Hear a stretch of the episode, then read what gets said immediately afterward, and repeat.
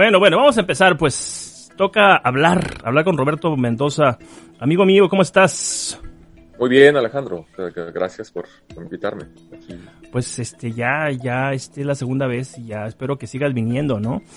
Así que este date por no invitado, sino por ¿cómo se llama? Este por bienvenido, ¿no? A perpetuidad.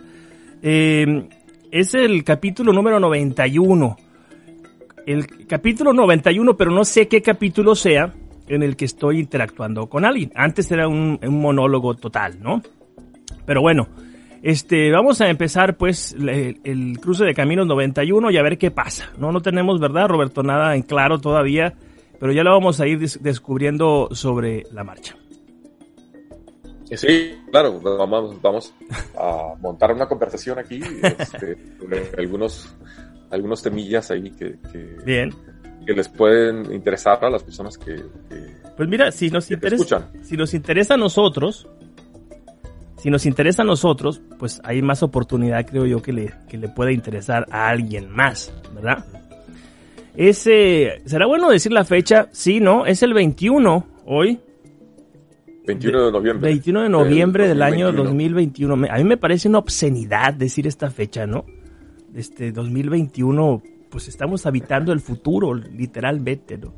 Y sin embargo, pues yo me siento igual, no sé tú, como si tuviera 5 años o 10 años, ¿no? Siento que soy la misma persona. Tal vez Borges tenía razón, ¿no? Y decía, la prueba de la inmortalidad es que yo soy un anciano a punto de morirme y sigo siendo el mismo que tenía 5 años jugando en un, en un parquecito, pues, ¿no?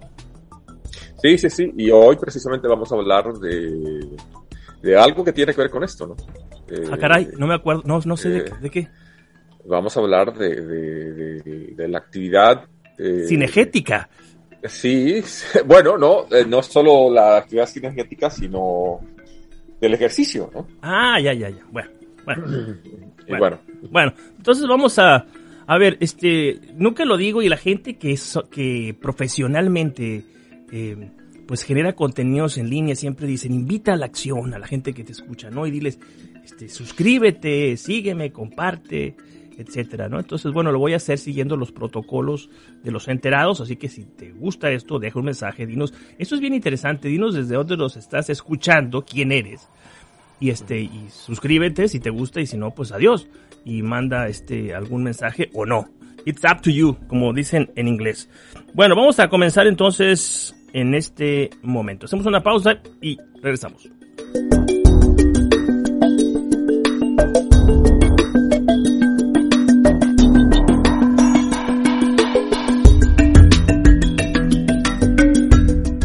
Bueno, esa es la sintaxis sonora, pues, del, podcast, ¿no? A pesar de que, pues, lo estamos grabando en video, la, onda es, este, a mí lo que más me interesa es el documento sonoro, ¿verdad? Eh, así que yo estoy, digamos, a cargo, a ver, les voy a mostrar para que vean, estoy a cargo aquí de todas las, las, tripas, pues, ¿no? Del, de la, del sonido. A ver si se ve ahí. Ahí está. ¿Se fijan? Entonces estoy aquí con una ojo al gato y otro al garabato. Y es bastante complicado, ¿no? O sea, yo realmente, eh, pues, admiro, ¿no? A la gente que se dedicaba a la radio hace muchos años, que ellos eran operadores y, era una cosa complicadísima. Entonces aquí yo no puedo estar así con, con claridad observando todo el tiempo a la cámara como pues se supone que debe ser porque estoy siempre revisando los volúmenes, siempre, siempre. Y también tengo aquí una carterita donde apunto ideas. Entonces, digo, así que si ustedes me ven aquí, o Roberto, si tú me ves que estoy volteando hacia la derecha o acá, no es que no te esté pelando, ¿no? Es lo que pasa. Lo que pasa es que quiero que no se vaya a caer aquí el evento. No, no, tengo experiencia. Cuando era niño, mi mamá trabajaba en una estación de radio. Y yo muchas veces llegué a estar en, las cabinas de locución ¿no? Donde había estas mezcladoras, estas cosas que los locutores tenían que, tenían... como dices tú, tenían que estar ahí operando, ¿no? Este, y, vamos a un comercial, no sé qué. Este, sí, es, sí, un, sí, sí, sí, tenían un multitasking, ¿no? Como dicen en inglés. Tenían un, tenían dos tornamesas ahí y tenían unas cartucheras de madera donde tenían muchos cartuchos, que eran los anuncios, eran los anuncios comerciales, entonces tenían dos, dos grabadoras, ponían uno y me ponían el otro. Mientras, mientras estaba rodando uno, ponían el otro, ¿no? Entonces se acababa este, ¡pum! Picaban el botón del otro y entraba el otro comercial. Sí, sí, sí, sacaban, el, otro, sacaban el otro y lo iban cambiando. Y había un cuate ahí, un chalán, que se encargaba de, de rewind, ¿cómo se dice? De rebobinar. De rebobinar todos los, los cartuchos. Una cosa súper primitiva, y yo lo sé de primera mano porque mi papá pues, todavía está en una cabina de radio, pues, ¿no? Sí, de toda la vida. Entonces yo de chiquitillo ahí me tocaba ver, y a mí me parecía fascinante, ¿no? O sea, me parecía fascinante la. Este, por ejemplo, ir escuchando la radio y luego llegar y ver a la persona que estaba hablando ahí adentro, ¿no? Y era como asomarte detrás de la cortina, ¿no? Para ver qué lo, lo que pasaba. Y además la radio, pues la radio tiene una un encanto particular, ¿no? Es... La, encarnación de la voz, ¿no? Cuando llegabas a ver a tu papá, ¿no? Sí. En la, como dicen en inglés, tiene una frase muy bonita. Cuando se refieren a la radio, dicen que es el the theater of mind, ¿no? El teatro de la mente. Y es súper estimulante, pues, a la imaginación. Lamentablemente, este, por ejemplo, en México, en México la radio es de una calidad ínfima, en mi opinión, ¿no? Es decir, se encuentra dominada por por, por, eh, por, este impulso comercial, pues son radios que tocan música de banda y unas personas gritando tonterías ahí todo el día y además están retacadas de anuncios comerciales. No, no existe, no existe y ahora peor, ¿no? Con el con el maldito gobierno actual. Pues los espacios que tradicionalmente han sido espacios para la radio que se llamaba así cultural, ¿no? Em, pues son son son unos unas letrinas este propagandísticas. Entonces, estamos este peor que antes, sí. Yo admiro mucho la radio que se hace aquí en este país, ¿no? En Estados Unidos, la NPR. Es fabulosa y, y en, el mundo de habla eh, hispana o española, pues en España son sublimes, ¿no? Generan, generan contenidos de radios subvencionadas, patrocinadas por el Estado, que son de una altísima calidad. Sí, la radio pública, ¿no? Eh, eh, que en México existía antes de este gobierno, pero siempre ha sido así como muy, eh, digamos, ignorada, obviada, ¿no? Acuérdate de la, la, Radio Nacional. No, la, hora, nacional, La hora nacional los domingos, ¿no? Que, que no era 100% propagandística, pero era básicamente... Pues nadie la escuchaba. Eh, eh, nadie la escuchaba y era, era un eran programas de, digamos, de cuentas alegres, ¿no? Un poco, ¿no? Eh, algo así como la radio en Cuba, ¿no? Este, que, dan partes ahí, noticias. Este. sí, sí, sí. Se rompió otro récord de, cosechas. Y no de la zafra, güey. Oye. Pero, pero tienes razón. O sea, eh, yo creo que uno de los tesoros nacionales de este país, hay radio comercial en Estados Unidos que es ponzoñosa, ¿no? Que es, es, también un, vector de, la, pues la, la, la, el AM, ¿no? Que está, el AM, ¿no? Que se encuentra, ¿cómo se llama? Eh, pues colonizado completamente por la extrema derecha. Por la extrema derecha, ¿no? Pero la radio nacional, para quienes nos escuchan que no han estado en Estados Unidos, o quienes viven en Estados Unidos y que nunca han escuchado, en PR, ¿no? Es un tesoro nacional, ¿no? Este, y existen eh, rayos similares, como dices, en España, en Alemania, en, yo tengo una prima que vive en Bélgica, eh, que también... Sí, y sabes qué? Eh, Esas radios tienen, por ejemplo, la radio francesa, la radio de, ¿cómo se llama? De Holanda, ya no se le llama Holanda, ¿cómo se le llama ahora? Este, Netherlands, pero ¿cómo se le ah, llama? Pues no. No, neerlandés, no sé pero ese es el, gentilicio. Bueno, en Holanda, pues, en Holanda, en Holanda. Voy a decir Holanda y si me equivoqué, pues ahí me corrigen. Que el que tiene boca se equivoca. Entonces, este, tienen em, ediciones en español. Y buenísimas, buenísimas, buenísimas, buenísimas. Y ahí tú escuchas, por ejemplo, reconoces acentos, ¿no? Un chileno, un argentino, un español. Y pues gente inmigrante, me imagino que es gente que se ha dedicado a la comunicación y que están produciendo sus cosillas y son, son, son este, muy, muy buenas. Radio Nacional de España es una joya. Sí. Una joya y además la, la televisión también española, ¿no? Su, su, televisión y radio, pues, ¿no? Que es la, el sistema de, de, comunicación del Estado español. Es eh, buenísimo y además tienen un sistema de, pues, de, ¿cómo se llama? De a la carta, ¿no? On demand. Entonces, si tú vas a los sitios, están abiertos para todo el mundo. Entonces tú puedes ver todos los programas, puedes escuchar todos los programas de radio. Fabuloso. Tienen programas de, por ejemplo, de temas literarios, tienen por lo menos cuatro o cinco, que son buenísimos. Entrevistan autores, eh, te enteras tú de, las novedades. Y lo más importante es esto, que es, radio hecha por periodistas. Es radio por, comunicadores. O sea, no es que yo o tú nos metamos ahí de, de, de, improvisado. De, espontáneos, pues porque no hubo, no íbamos pasando o lo que sea, ¿no? Sino que es gente que profesionalmente se ha dedicado al periodismo y lo hacen con una, con una maestría este, enorme, ¿no?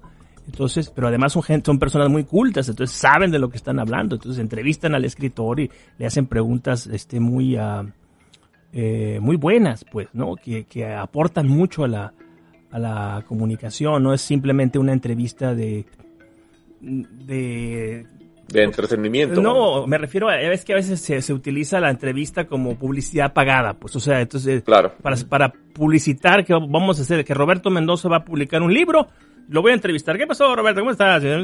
Háblanos de tu libro. ¿Cómo se te ocurrió el libro? Y entonces ya eso, este, básicamente, es como un spa radiofónico, donde te, te estoy dando unos masajitos ahí para que tú, este, o seguramente la editorial pagó, no sé, pero para que se publicite tu obra. Ese no es el caso, lo cual como radio escucha o radio oyente lo, lo agradezco eh, muchísimo. Claro, y, eso se extiende también para quienes, de nuevo, quienes nos escuchan seguramente en México, eh, estarán al tanto de, esto. Eh, se extiende incluso a los canales de televisión, ¿no? en México en, en, los últimos 20 años había venido eh, mejorando el contenido, sobre todo de la, de la, televisión pública, ¿no? Del canal 11, del canal 22. Eso es verdad, eso es verdad. Eh, habían venido produciendo mejores contenidos, con una gran independencia, e incluso noticieros. Eh, Mesas de, de, debate, ¿no? De debate, programas de entretenimiento también, programas para niños, eh, muy buenos. Y bueno, ahora parece que... Y pasó lo que pasó. Pasó lo que pasó. Y ahora abres, eh, prendes la tele y aparece ahí este señor, ¿cómo se llama? Gibran Ramírez. Sí, regañándonos ahí con su dedo, flamígero, ¿no? Por, por gentiles y por, ¿cómo se llama? Por apóstatas, pues. Sí, y curiosamente mi mamá me cuenta, eh, yo hablo, mi mamá vive en, México, eh, como, bueno, mi toda mi familia vive en México, como la tuya. eh, me cuenta, por ejemplo, que uno de sus canales favoritos es el Deutsche Welle, ¿no? El canal alemán en español. Sí, sí, sí. Producen, producen un montón de contenido en español. De todo tipo de cosas, ¿no? De, la vida en Alemania, la vida en Europa, recetas de cocina, etcétera. Eso es. Y. ¿No? Pero bueno. Tienen una, como dicen en España, una parrilla muy. muy amplia. Y entonces hay ese tipo de cosas, estos programas de, de, pues, de la cultura, vamos a decirlo así, sin pudores, ¿no? En el sentido más amplio. Yo recuerdo mucho el, no sé si era el canal 11 o el canal 22. yo disfrutaba un montón de ver de esos programas de, donde con cierta sofisticación y cierta elaboración se hablaba de cocina mexicana, por ejemplo, ¿no? Y entonces ahí aparecían señor, una señora hablando de, de, no solamente del platillo, ¿no? Como lo haría un, programa de estos de, variedades, ¿no? Sino, eh, pues hablándote un poco de la historia, del contexto. Y era riquísimo contemplar eso, era riquísimo y además se notaba que, y eso era de agradecer, que había un mínimo de producción detrás, ¿no? No era un señor ahí sentado debajo de un árbol, ¿no? Como a veces ocurre, sobre todo en las televisiones eh, regionales, ¿no? En los, los estados, pues ahí siempre, ¿verdad? En cada estado hay un cronista un viejito mentiroso que cuenta las patrañas ahí del pueblo y entonces tiene su programa y el señor pues hace lo suyo, hace lo que puede, ¿no? Entonces le ponen un micrófono enfrente y se sienta ahí debajo de un mezquite a, a contar la historia del, del, del, pueblo, ¿no? Pero bueno, fíjate lo que son las cosas, ¿no? Empezamos este sin idea alguna de hablar de, sobre la radio, pero solamente porque yo les, les pedía por favor un poco de tolerancia, ¿no? Porque no estoy viendo a la cámara siempre porque estoy aquí en control.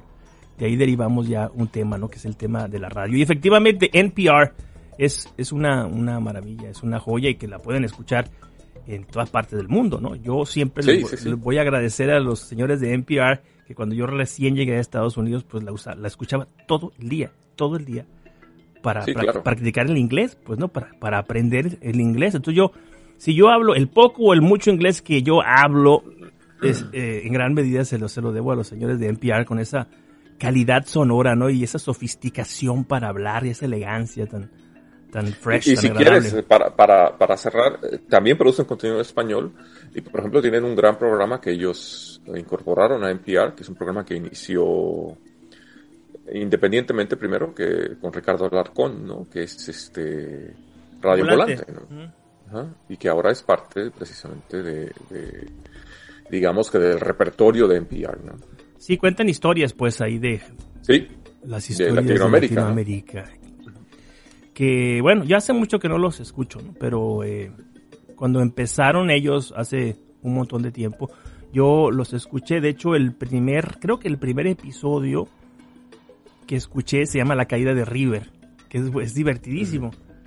Que narra a, a un viejito que casi le da un infarto cuando River Plate se va a segunda división, pues entonces es muy... Sí, el señor este, no recuerdo su nombre, pero... Creo que el señor era, era pues era el narrador deportivo, creo, ¿no? Entonces empieza la historia, ¿no? Como se iba, la gente dice, pues el, equipo iba en picado, ¿no? Y entonces eh, había un elefante ahí en la habitación. Nadie quería decirlo, ¿no? Para hasta cuando ya nos íbamos acercando al precipicio, entonces ya empezamos a sacar el rosario y a prender veladoras y todo esto, ¿no? y entonces llega, termina, termina, o sea, terminan en el partido que pierden contra, no creo contra quién.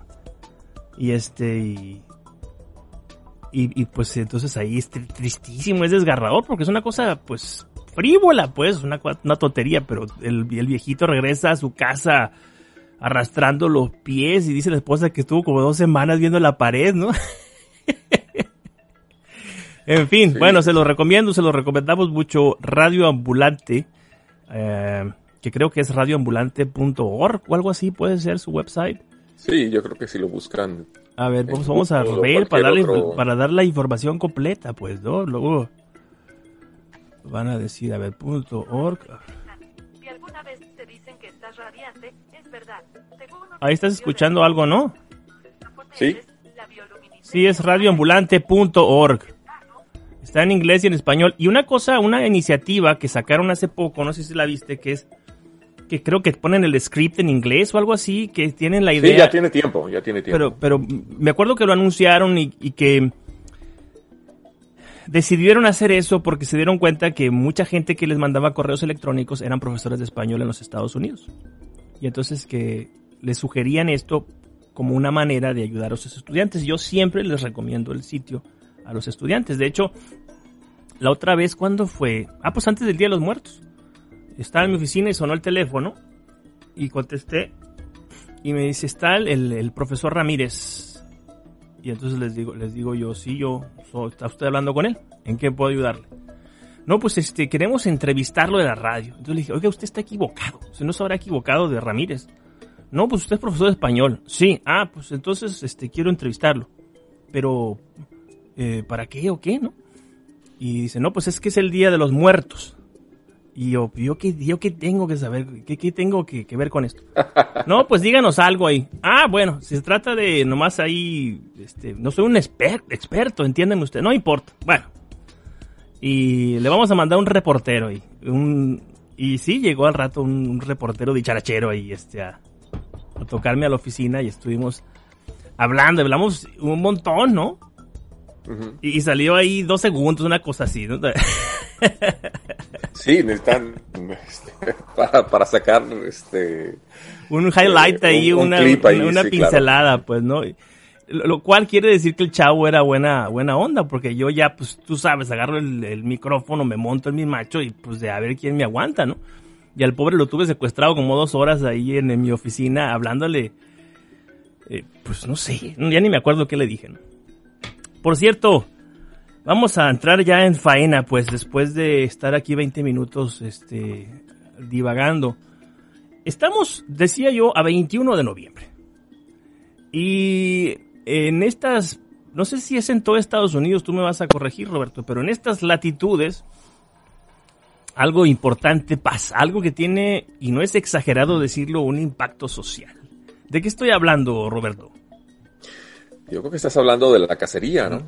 Este, un impacto social y cultural. Económico. económico, sin lugar a dudas, ¿no? Eh, y ciertamente eh, ecológico, ¿no? Para quien le interese eh, ese tema, ¿no? es, la cacería es una actividad que, por ejemplo, donde nosotros venimos en México es una actividad principalmente minoritaria, ¿no? Y asociada a ciertas élites, pues, ¿no? Sí, claro, ¿no? Porque requiere, pues, tiempo, ¿no? Y requiere, pues, herramientas, como son las, las armas de fuego, que pueden costar, pues, cantidades importantes de dinero para una persona que vive en México.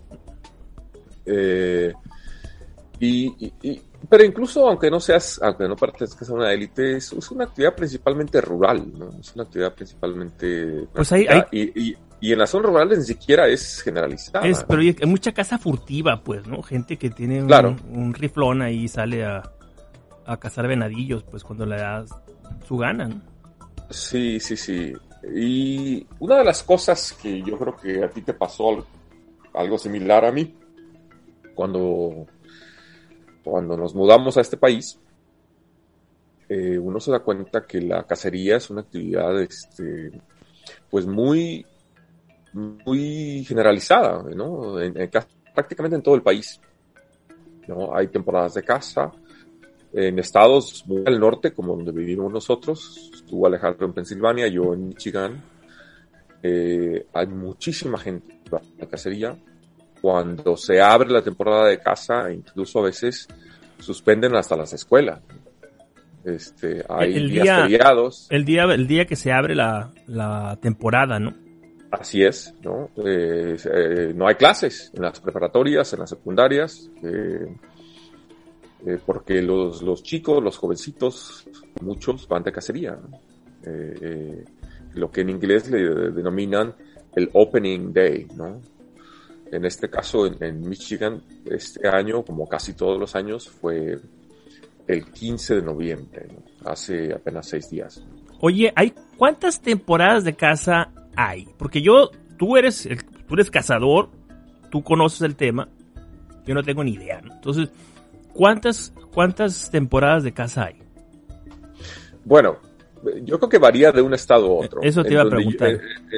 porque depende de la población eh, de venados, o eh, depende del animal. La, la, caza más común es la caza del venado, ¿no? Y de algunas aves, ¿no? Como patos, ¿no? Eh, son muy abundantes. Pero, por ejemplo, hablando de Michigan, y de nuevo esto varía de un estado a otro, en Michigan, para quienes eh, ahorita podemos hablar de eso un poco más de detalle. Para quienes piensan que es, que es una actividad sanguinaria, que, que, se va, que se están acabando los venados, una cosa así. Pero que se van a andar acabando y un venaderío por todas partes, ¿no? Sí, sí, sí. Eh, la temporada de caza con, con armas de fuego solamente dura del 15 de noviembre al 30 de noviembre. Y luego, más o menos, el 18 de diciembre al 31 de diciembre y esa segunda parte es solamente hembras, no machos. A ver, ¿no? en Michigan. En Michigan. O sea que menos de un mes, un mes es lo que tú puedes matar. Sí. Ahora, hay, si tú cazas con arco y flecha, eh, se abre el 15 de octubre. Pero con cazar con arco y flecha es mucho más difícil, más complicado. Entonces, eh, eh, se cazan menos animales eh, y, por ende la temporada es más larga, ¿no? Dura del 15 de octubre hasta el 30 de noviembre más o menos. Yo estoy, entré, o sea, aquí a la, puse aquí pues, ¿no? Este, como hunting season o algo así y me apareció obviamente la página de aquí del estado de Pensilvania. Y estoy, viendo una lista larguísima, Roberto. Complicadísima. Por lo que entiendo, pues se supone que tengo que estudiar un doctorado, yo creo, para entender esto, ¿no? Dice, por ejemplo, dice, eh, temporada 2021-2022 empieza el julio 1, el primero de julio, y termina el julio 30, o sea, todo el año, ¿no? Sí, lo que pasa es que hay diferentes temporadas para diferentes animales, diferentes especies. Pero es un desastre, mira, eh, fíjate, te voy a leer, dice, eh, caza dominical. Dice, es este ilegal cazar los domingos, con la excepción de zorros, cuervos y coyotes. Algunas otras excepciones se encuentran incluidas, bla, bla, bla. Pero, o sea, ¿quién va a salir a cazar un cuervo? Luego dice Small Game Seasons, ¿no? Temporada de, ¿qué será? De, de, pieza, de, casa menor, ¿no? Sí. Eh, dice, dice, una lista larguísima. Squirrels son ardillas, ¿no? Sí. Rojas, grises, blancas y negros. Eh, perdón, y zorros. No, no blancas, negras y zorros. Eh, dice y te dan una fecha, de septiembre 11 a septiembre 25. Luego dice, ¿Qué, son, qué es grouse? Rough grouse. Ah, es una perdiz. G-R-O-U-S-E. En rough, R-U-F-F-E-D. Eh, luego, dice... Sí, es un tipo de perdiz. Rabbit. Eh, cotton, cotton tail. De los de la que tienen la bolita, yo creo así, ¿no? Sí. Pheasant, faisanes. Eh, Bob White quail, codornices. Liebres, groundhogs, esos, esas ratas que me dan tanto asco, también las cazan, yo no sabía, fíjate. Crows, eh, starlings and English sparrows. En fin, hay una lista interminable, por lo que estoy viendo y a donde quiero llegar es que el asunto es, es toda una cultura, ¿no? Y es complicadísimo. Imagínate que tú y yo fuéramos, este, vamos a cazar este perdices, ¿no? O vamos a cazar este conejito. En fin. Eh, sí, es, eh, quizá para, para, quienes nos escuchan que no saben nada de esto, eh, sería bueno aclarar. La mayor, muchos de estos animales que mencionas, por ejemplo, algunas de las aves, los zorros, los coyotes, se cazan, entre comillas, porque son o se consideran como animales dirían en, el pueblo llama dañeros, ¿no? Este, son animales que, que pueden eh, comerse gallinas, este, o matar gallinas, matar... O sea, afectar a los granjeros, ¿no? afectar, sí, las operaciones de las granjas. Igual con, con algunos de los de las aves, no, no las aves más pequeñas que, que se considera que son que pueden dañar los cultivos, ¿no? Eh, aunque hay unos datos un poco raros ahí, ¿no? Yo personalmente, bueno, no me considero 100% cazador, pero lo único que yo cazo son venados. ¿no? Los cazo para comérmelos, esencialmente. ¿Cuántos venados cazas? ¿Uno al año o más? Eh, uno o dos, pero es más difícil de lo que la gente quizá que no conoce piensa, ¿no? Que piensa que uno va, metes pie en el monte y, te aparece un venado y ya, ¿no? Este, lo matas. Es, los venados son animales muy... que tienen instintos o, sentidos del olfato, del oído muy desarrollados y entonces es, es muy complicado este eh, cazar un venado, ¿no? Es, no es fácil, ¿no? Y, de nuevo regresando a la idea de que, de que, y esto lo digo porque tengo amigos míos en México que, que me han reprochado que yo haya, haya tomado la cacería ya en mi adultez. Eh, aquí hay más venados de, de, lo que la gente puede cazar en un año, ¿no? Pero por mucho. Eh, o sea, los, ves ahí en todas partes, parecen pichones, ¿no? Aquí donde yo vivo, calcula más o menos que se casan dos años. Eh, no, no, se, se interrumpió. ¿Qué cantidad dijiste? Medio millón, más o menos, aproximadamente, ¿no? Medio millón de venados al año. se casan. En Michigan. eso, en Michigan. Que, es un, que es un estado así súper super cazador, pues, ¿no? Sí, claro, ¿no? Y eso es así muy bien controlada. Eh, para cazar uno tiene que, que, comprar un permiso, te dan un, papel, ¿no? Donde tiene nombre, etcétera, etcétera. Y cuando uno caza un venado, ¿no? Eh, tiene que, hay una ley que regula la cacería, tiene que poner esa calcomanía, ese, ese pedazo de papel, eh, en el, en este, en el venado, ¿no? En el cadáver ahí. En el cadáver, cuando uno lo lleva a, si es que eso es lo que hace la mayoría de la gente, que lo llevan, hay lugares que se dedican a lo que se denomina procesar, ¿no? El cadáver, es decir, a... Tú pagas una, una, cuota y te regresan la carne ya lista. Así es, sí. Eh, desollan el venado, te preguntan qué quieres, quieres que molamos alguna cantidad de carne, quieres este dividido en bisteces o dividido este en la pierna, una cosa así. Que son chiquillos, ¿no? No tampoco va a salir un montón de carne. No, no sale, no, no sale gran un venado promedio, que estos son venados cola blanca. Digamos que eh, en pie pesará algunos 50, 60, 70 kilos máximo, ¿no? Promedio. y, de carne comestible, ¿cuánto, cuánto te carne comestible sacarás, mm, yo creo que no llegas ni a 20 kilos a veces, ¿no? Sí, eh, pues claro, este, todos los huesos, las vísceras y todo eso. las vísceras, la piel, este, la cabeza, todo eso, ¿no? Entonces no es tanto el, eh, lo, que, el, vamos, lo, la carne comestible que sacas. Oye, ¿qué rifle tienes? Tengo un rifle 3006. Ah, ¿Y es un rifle, digamos, común en la cacería? Sí, es, es un calibre muy común en la cacería. Eh, hay otros eh, 270, eh, 308, 246, me parece que es un, calibre más pequeño.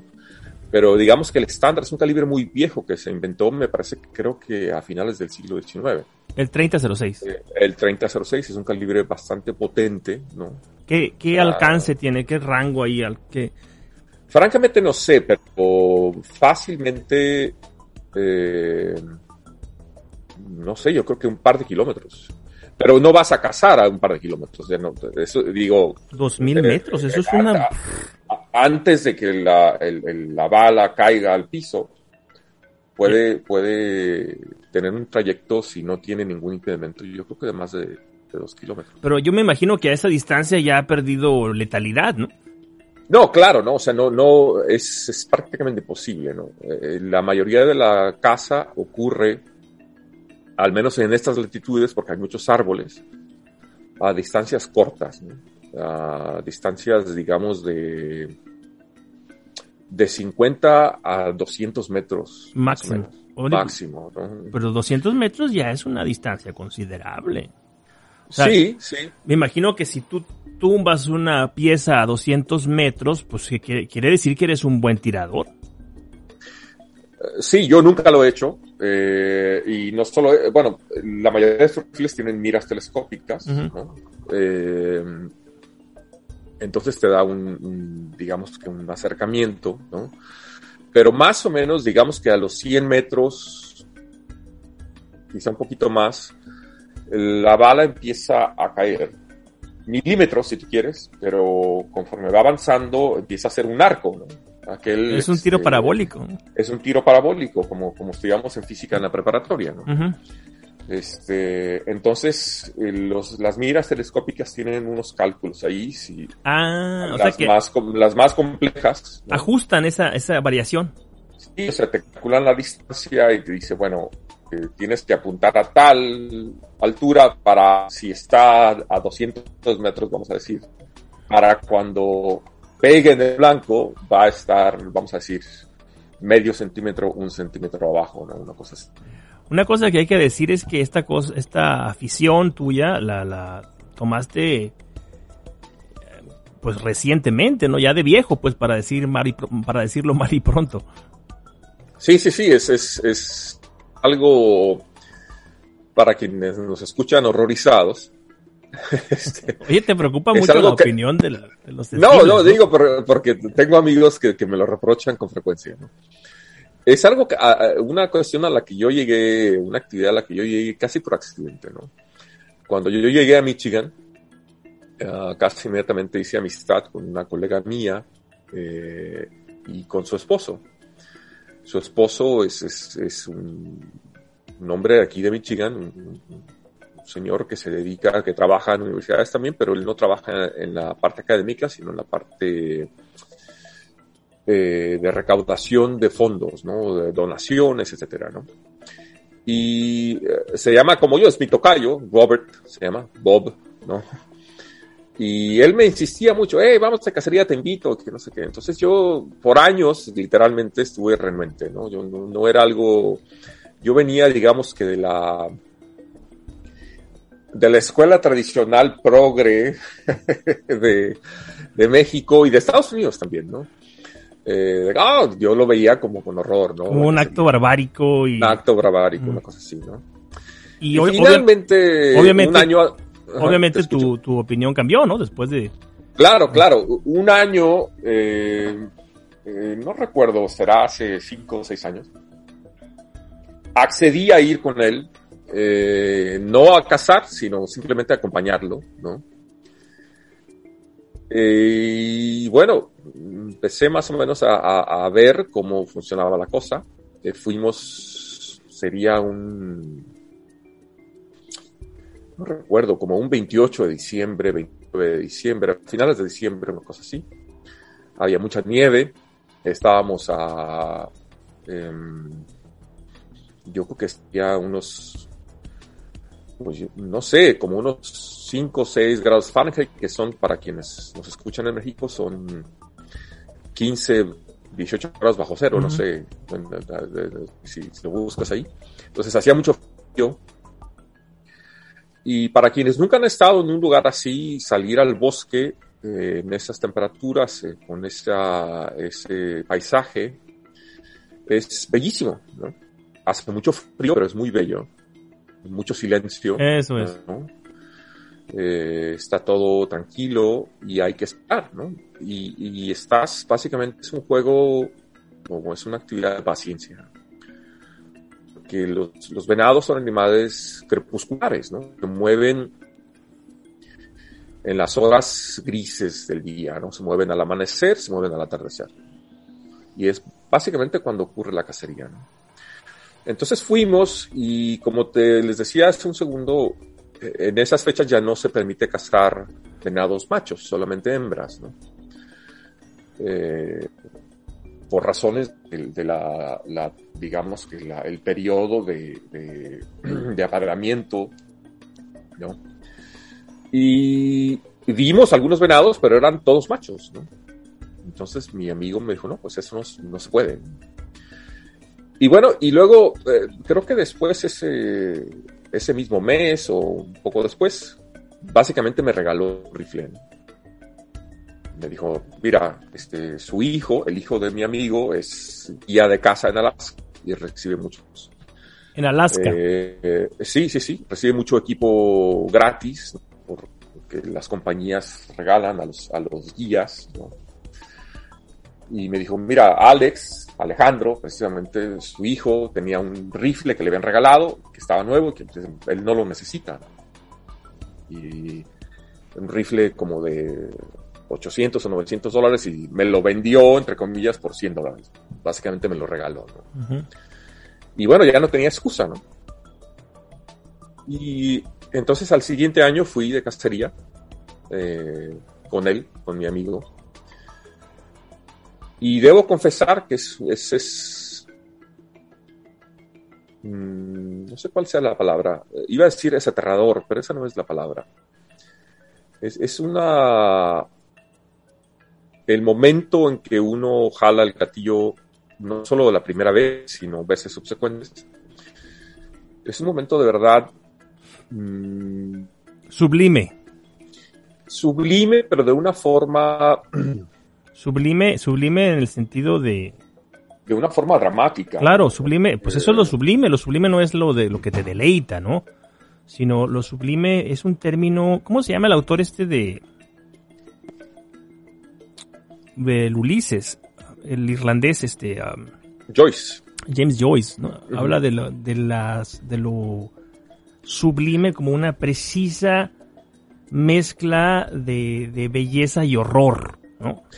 Es algo así, yo diría, ¿no? Y eh, entonces eh, él se refería, por ejemplo, a los, a los, a, los soldados, ¿no? Como es una, en las cartas y en los testimonios de los soldados que han estado ahí en el frente, siempre refieren esta idea de la sublimidad o de lo sublime, eh, cuando están bajo fuego, ¿no? Y entonces, este, están en esta especie de coreografía mortal, pues donde saben que se pueden ir en un instante, entonces la vida se plantea como algo, como un absoluto, ¿no? Lejos de las distracciones de lo cotidiano, para esta gente era una, un arrobamiento total. Entonces, esta es la noción de lo sublime, que no es algo como místico, ¿no? Sino que es, es exactamente lo que tú has dicho. Sí, o sea, es, es, es una. Hay una pausa, hay un momento de. Quizá eh, voy a decir una paradoja, ¿no? De una introspección que te conecta eh, con, con, la vida, ¿no? Con el universo, ¿no? Porque tú te das cuenta que en un instante, si es que jalas ese gatillo, vas quizá a matar a un ser vivo, ¿no? Claro. Fíjate que... Entonces, hay, hay una... Eh, es, es una mezcla de emociones ¿no? Eh, muy, muy compleja, yo diría.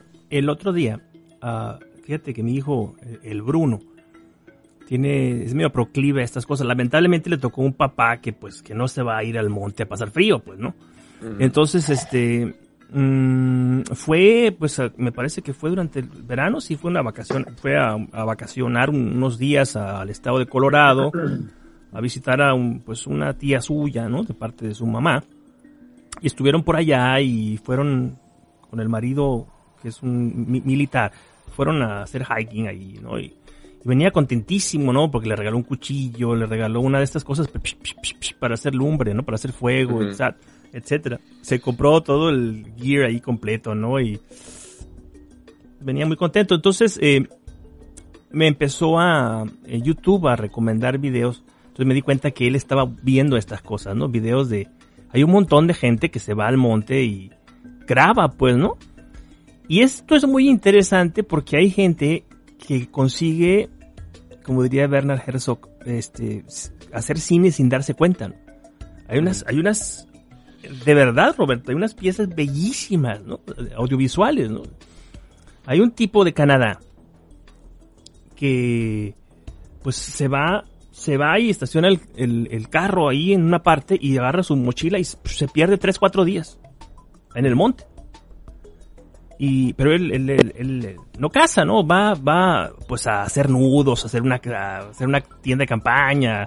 Todas estas, este, ¿cómo se llaman? Este, survivors skills, no sé cómo se diga, pues estas, a poner a prueba sus habilidades de sobrevivencia, ¿no? Y, uh, estábamos, entonces, este, le dije a, Bruno, le dije, mira, tienes que ver este show, este programa, es muy bueno, que no sé qué. Y entonces empezamos a ver, ¿no? Y además te provoca esta, es medio hipnótico, ¿no? Ver a este hombre ahí, está en medio de la, del bosque, ¿no? Y el tipo ha, llegado a dormir a menos 25 grados ahí en Canadá, lleno de nieve, ¿no? Y, entonces te explica cómo le hace para sobrevivir, pues, ¿no? Y entonces me estaba diciendo, este, eh, eh, el Bruno me estaba diciendo, lo que pasa es que tú no entiendes. Pero muy solemnemente me dijo, pero esto es, esto es, eh, esto, esto que está haciendo este hombre es, em, es de carácter existencial, me dice, ¿no? Es decir, está teniendo una comunión, este, con, con su propia existencia de una manera que no podría tenerla en, un Starbucks. Y entonces me dice, este, entonces el tipo después este se puso a pescar en un lago, ¿no? Y y sacó un, pues un, un pescado ahí, una trucha. Y entonces estaba muy, estaba, estaba extático, estaba, estaba en éxtasis por lo que acababa de hacer. Y entonces me dice, eso, eso que está haciendo, me dice, es maravilloso.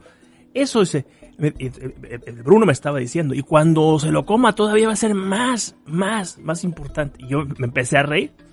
Y entonces el tipo empieza ahí, este, pela al pescado ahí, ¿no? Este, y saca unas, unos, unos, unas lonjas ahí, unos filetes. Y luego corta las aletas y la cabeza y lo separa para hacer un caldo, dice, ¿no? De con todas esas cosas. Y la, lo otro lo, lo filetea y trae un poquito de aceite y sal y unas hierbas ahí. Y en una manera, en un sartén de una forma muy rústica se pone a hacerlo. Entonces cuando ya se, los, se sienta con, con una cuchara que, de madera y que hizo, empieza a comer y el tipo casi llora, güey. Casi llora, ¿no? Porque el tipo se siente súper, súper, este, emocionado y dice, y empieza, entonces empieza de una manera así muy natural. Empieza a decir, oh, thank you, thank you, Lord, thank you, Lord, for the universe, thank you. Empieza así en una especie de acción de gracias súper genuino, ¿no? Genuina. Entonces me sorprendió mucho que, que, que, que, mi hijo estaba viendo cosas que para, para mí están vedadas, a lo mejor, pues, ¿no? Y es exactamente eso que tú estás diciendo. Pues es una historia muy larga, perdóname, pero apunta a eso mismo que tú estás diciendo. ¿no? Eh, yo creo que es que por ahí van los tiros, ¿no? Como, como dicen en España. Eh, fíjate que eh, ahorita que mencionabas a Herzog, ¿no?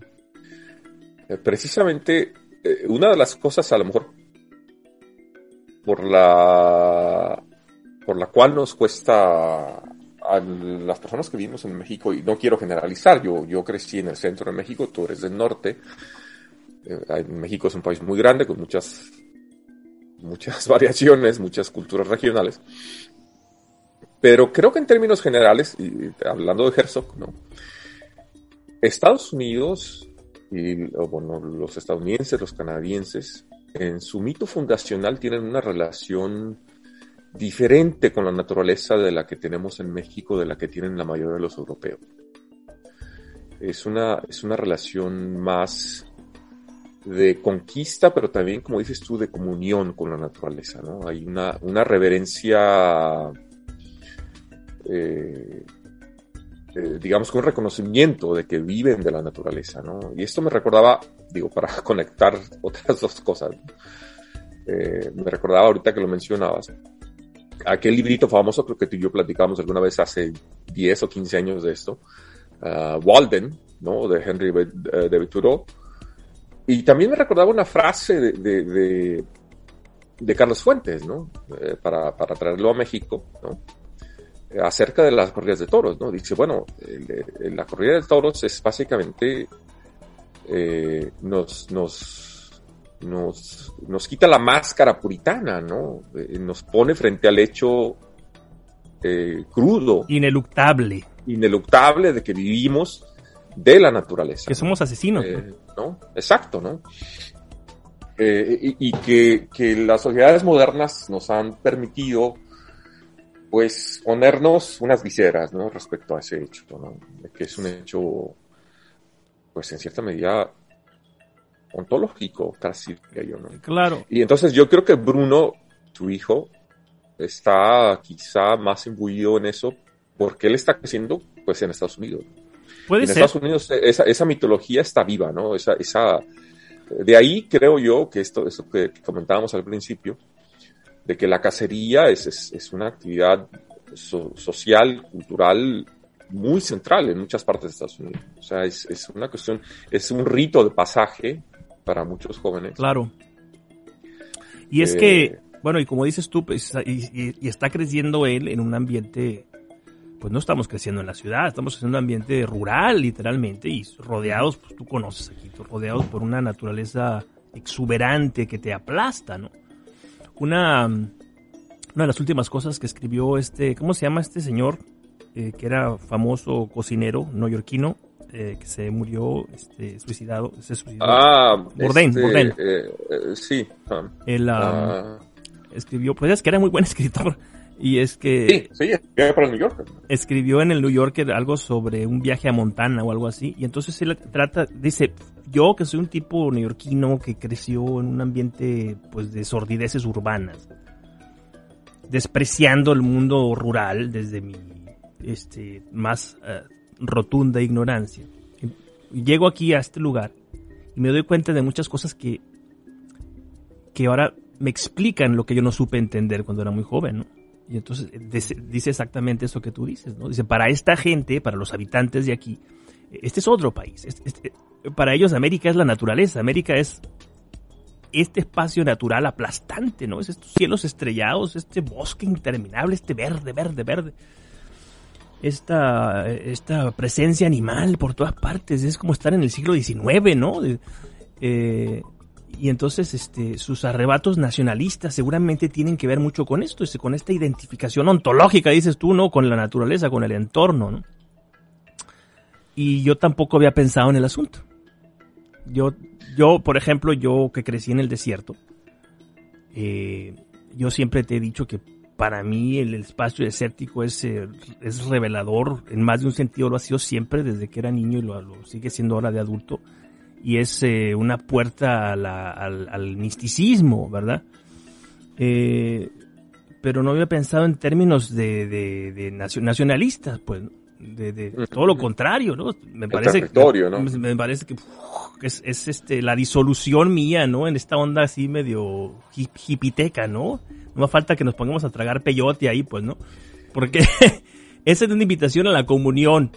En cambio, lo que él decía, no, es una idea, es una idea del, del ser despojado de su, eh, su, de su estructura cultural, mental, y arrojado, ¿no? Y un ser que se, que se vincula con esa naturaleza. Y ahí hay una cosa interesante, ¿no? Que aludiendo a lo que decía Fuentes, a la idea de la hipocresía, porque las personas han seguido comiendo carne, ¿ya? Lo que, y, en mayores cantidades. Lo que pasa es que lo que pasa es que los animales que comen este, han, han, pasado a formar parte de un proceso industrial y, y el cadáver que ellos compran para decirlo así de una manera un tanto expresionista, pues está perfectamente higienizado, ¿no? Y camuflado en estas estanterías bellísimas de los supermercados este, para gente bien, ¿no? Entonces, ahí sí hay una especie de, contradicción, que, que hace que personas como tu cuate o como tú mismo, pues tengan un punto a su favor, ¿no? En mi opinión. Mira, eh, yo te diré una cosa, eh, para quienes nos escuchan y que son vegetarianos o que son activistas animales, les recomiendo que lean a, Peter Singer, o Singer, ¿no? Aquel autor del famosísimo libro Animal Liberation, Liberación Animal, es un filósofo en la Universidad de Princeton, uno de los quizá de las personas que, articulan con mayor lucidez. ¿El especismo o qué? Eh, eh, no tanto así. Eh, Peter Singer es un hombre muy sensato, no, no es, no es un, no es, un, este, talibán del. No, no, mucho menos, ¿no? Pero él, él argumenta y, bueno, en términos racionales, pues tenemos que tener en cuenta el sufrimiento de los animales, ¿no? Sabemos que los animales son capaces de sufrir, son capaces de pensar. Eh, algunas especies, como los, los chimpancés o los, los orangutanes, son incluso capaces de percibir el tiempo futuro, asegura él. Pero una de las, una de las, digamos que de las, de las cosas que argumenta Peter Singer, dice, si nos vamos en, pura, en términos puramente racionales a, si, lo que queremos es evitar el sufrimiento de los animales, pues sufre más una vaca que, que, está criada en unos corrales ahí toda la vida, ¿no? Que a veces está eh, hasta, hasta, el, hasta el pecho de, excremento, ¿no? Sí, y además que eh, están, están siendo torturados porque son alimentados de una manera pues muy antinatural con el fin de que desarrollen grasa y entonces son seres deformados, confinados y viviendo en, el excremento, como dices tú. Y él habla específicamente de la cacería, dice, eh, bueno, dice, sería mi preferencia que, que, no tuviéramos que cazar animales, que, que, todos deberíamos ser vegetarianos, dice, pero si, si alguien va a comer carne, pues en términos de filosofía moral, es eh, menos dañino cazar un venado, cazar un alce, ¿no? Que es un animal que ha vivido toda su vida en, en el bosque, ¿no? Ah, con completa libertad, ¿no? que comerte un, steak. Ahora. Ah, no me digas eso. la mayoría de, la mayoría de nosotros, pues, quizás no pensamos mucho en eso, ¿no? O sea, al menos yo sé que yo no pues, lo pienso demasiado, ¿no? Pero. Claro. Pero. Y, y, eso me hace recordar a, a un, eh, pues un filósofo, un antropólogo del que yo estuve enamorado mucho tiempo cuando estaba muy chavito, que leí todo lo que me caía por eh, cerca, ¿no? Que es Joseph Campbell. Claro. Y este señor me enseñó muchas cosas, porque además era muy ameno eh, y un muy buen profesor. Y en, en, en, en, esta famosa entrevista que le hace Bill Moyers, que creo que ya murió, ¿no? Un legendario periodista norteamericano. Creo que todavía no ha muerto, bueno, no sé, pero Salía parece que todavía lo he visto por ahí. Un señor de lentes así, de... sí, sí, sí. Muy combativo, ¿no? Este, este señor eh, lo entrevistan en, en, aquella famosa saga que se llama The Power of Myth. En el Museo de Historia Natural. Ahí en Nueva York, sí. Y es buenísimo. Yo lo, yo lo, yo vi esos videos en Hermosillo cuando vi el Sonora porque estaba aprendiendo inglés. Y entonces eh, ahí menciona Campbell que una cosa en la que yo no había reparado, ¿no? Dice, dice que los las culturas, ¿no? Que tenían esta visión animista y que hacían de los animales dioses. Esto es se debe precisamente a que eran su fuente de eh, de, comida, pues de, alimento. Eh, los animales eran la vida para ellos. Claro. Entonces los, los hacían dioses porque los sabían inmortales. Entonces, si a nosotros vamos a morir, pero ustedes no van a morir jamás a pesar de que nosotros tengamos que comernos. Entonces, los hacían este, este, fetiches ahí, pues monigotes, esos que, que ¿no? Como las culturas de, de, indígenas, de los indígenas norteamericanos, eh, de los indígenas en general, o culturas este, no occidentales, eh, vemos a estos eh, tótems, ¿no? Y vemos a, pues a los guerreros o a los, ¿cómo se llaman? A los, a los, chamanes y todos convertidos, queriendo asemejarse a los animales, ¿no? Porque los animales eran eh, eh inmortales, divinizados, eran, sí, eran la fuente de la vida, como lo eran las mujeres, ¿no? También por eso hay tantas este, estatuillas de, de, pues no sé, desde, desde hace un montón de años, este, eh, de mujeres preñadas, por ejemplo, ¿no? O de, unos senos así opulentos, ¿no? Como, como, como una encarnación divina de, la, de la existencia, ¿no? Entonces dice, dice, este, dice Campbell, ¿no? pues, vivimos en un mundo totalmente separado de esto. La gente va y se come un steak y se acabó, ¿no? Pero antes había rituales que tenían que ver con el sacrificio del animal. Entonces, este, eh, si tú te fijas, este, por ejemplo, y empezó a dar ejemplos, ¿no? En la cultura no sé qué, mataban al animal y luego hacían una danza, que no sé, había una especie de liturgia, pues, ¿no? Donde se reconocía el beneficio adquirido gracias a la sangre derramada, ¿no?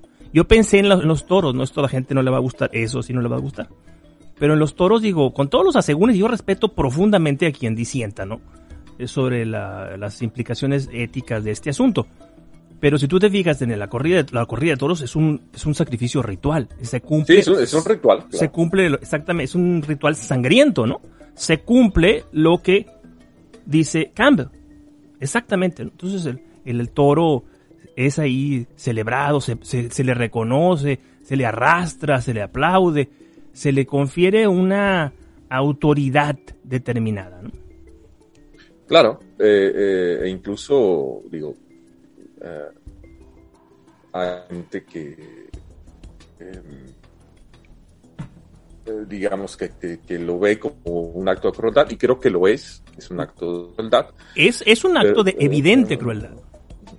Pero, pero ciertamente es una cuestión ritual, ¿no? Yo cuando mis alumnos, los que son de Estados Unidos, que nunca han estado en una corrida de toros, no falta por ahí alguno que pregunta, ¿no? Entonces yo les digo, sí, es, un acto cruel, pero eh, eh, les digo alguna versión de lo que acabas de decir, mm. más o menos, digo, es, una cuestión ritual. Entonces yo les digo, piensen ustedes, por ejemplo, eh, aunque ahora es más difícil esto, digo, piensen en uh, Beowulf, ¿no? Esta, esta mitología antigua, ¿no? De, de, lo que ahora es Inglaterra, ¿no? ¿Qué es, o de Europa, ¿no? ¿Qué es lo que, lo que nos dicen esos mitos, ¿no? De esos caballeros, ¿no? sino es que es el, héroe del pueblo, el héroe de la gente que va y, mata al dragón, ¿no? Al dragón como símbolo de la, de la naturaleza. Entonces, este... Es el triunfo de la cultura, pues.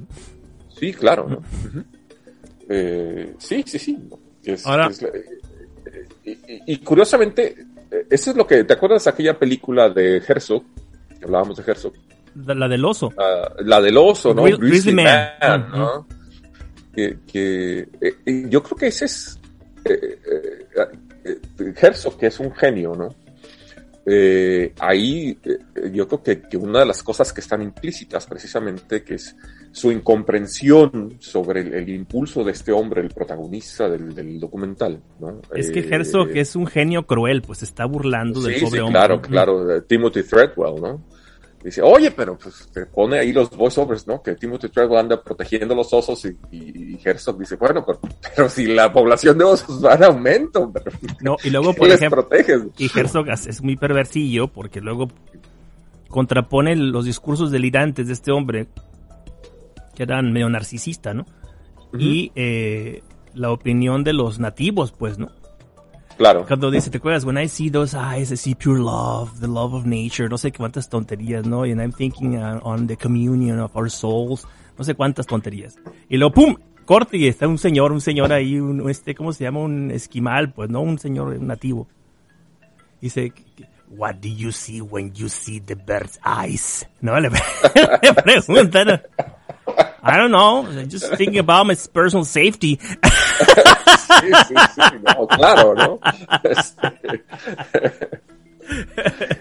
sí, eh, eh, pero curiosamente, o sea, creo que también, eh, digo, regresando a esto, obedece quizá un poco también a esa idea de, de, que los europeos ven la naturaleza de forma diferente a los norteamericanos, yo creo, ¿no? Hay, una relación distinta con la naturaleza. Eh, eh, eh, mientras que los europeos, yo creo que nosotros en, México tenemos una relación más similar a la de los europeos, una relación más como de precaución, quizá, ¿no? De, no quiero decir respeto porque ese no es, no es correcto, somos muy respetuosos a veces de la naturaleza, sino como de precaución, especialmente cuando se trata de la vida salvaje, ¿no? De los animales, etcétera. Y, como dices tú, los estadounidenses, los canadienses tienen una relación quizá un poco más,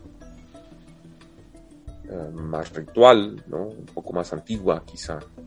Eh, ¿Tú te refieres a los europeos norteamericanos, o sea, de ascendencia europea, pues a los blancos? No, no, no, me refiero a los europeos actuales, quiero decir. No, no, pero me refiero a los, dices, cuando tú dices los estadounidenses tienen una relación más, este, o muy particular te refieres a los, a los hijos de los colonizadores, pues no te, claro, refieres, claro. refieres a los nativos. Sí, sí, sí, no, no, no, me refiero a los nativos. Y claro que, que las, las, culturas nativas, claro que tienen una relación pues también específica, ¿no? Si hablamos, por ejemplo, de los esquimales, ¿no? Los inuits o, ciertas otras eh, culturas latinoamericanas o uh, indígenas precolombinas en, en, en todo Latinoamérica que tienen una relación peculiar, por ejemplo, si hablamos de las culturas andinas, que tienen sacrificios rituales de las de las llamas o las, los, fetos llamas, o no sé qué es, sí, ¿no? Este, ya, sí, pues son este pre precolombinos, pues pre europeos.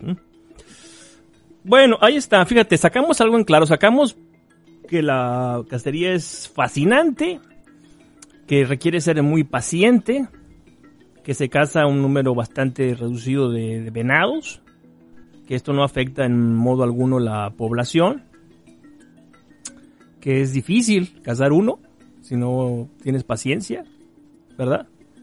Claro. ¿Y qué más? Pues nada, es una, pues un tema, ¿no? A tratar con alguien que, que, lo conoce de, primera mano, que lo vive cada año. Vas a ir yo les, les aclararía a quienes escuchan que aquí, al menos donde yo vivo, la población de venados va en aumento.